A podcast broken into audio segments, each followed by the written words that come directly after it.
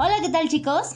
El día de hoy les platicaré acerca de qué es el paquete económico y la importancia que tiene para nosotros como contribuyentes al momento de pagar impuestos. Comenzamos.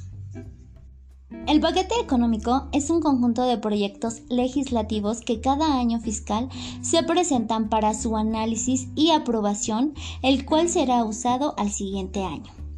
Un proyecto legislativo es un escrito que contiene una propuesta para crear, modificar, adicionar o suprimir una ley en materia económica. Este está integrado por iniciativa de ley de ingresos, contiene los tipos de impuestos, el proyecto de presupuesto de egresos de la federación y la miscelánea fiscal, que son las reglas en materia de impuestos. En conclusión, se puede decir que es la base para recaudar ingresos a través de los impuestos.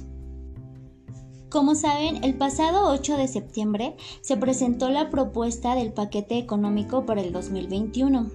Si bien no hay nuevos impuestos, sí se plantean ciertas modificaciones. Es importante recordar que al ser una propuesta se encuentra en revisión, por lo tanto aún no hay algo concreto. Sin embargo, el día de hoy les comparto tres recomendaciones súper importantes. Recomendación número 1. Buzón tributario.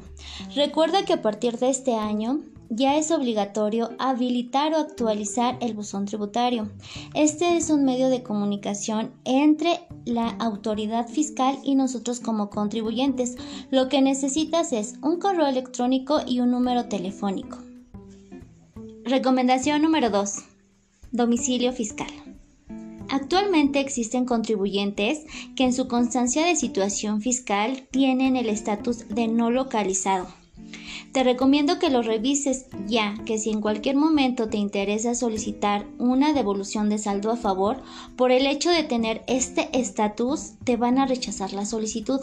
Acércate a un contador para actualizar tu domicilio fiscal. Y recomendación número 3. RIF. Es importante que revises que tus actividades estén conforme a lo que establece la ley, tanto tus beneficios se estén aplicando correctamente y que tus facturas al público en general desglosen correctamente el IVA. Por último, mi recomendación súper mega importante es que se acerquen a un contador o asesor que les pueda brindar un servicio profesional en materia fiscal. Recuerda que puedes seguirme a través de mis redes sociales en Facebook e Instagram, en el cual comparto información en materia contable, fiscal y financiera.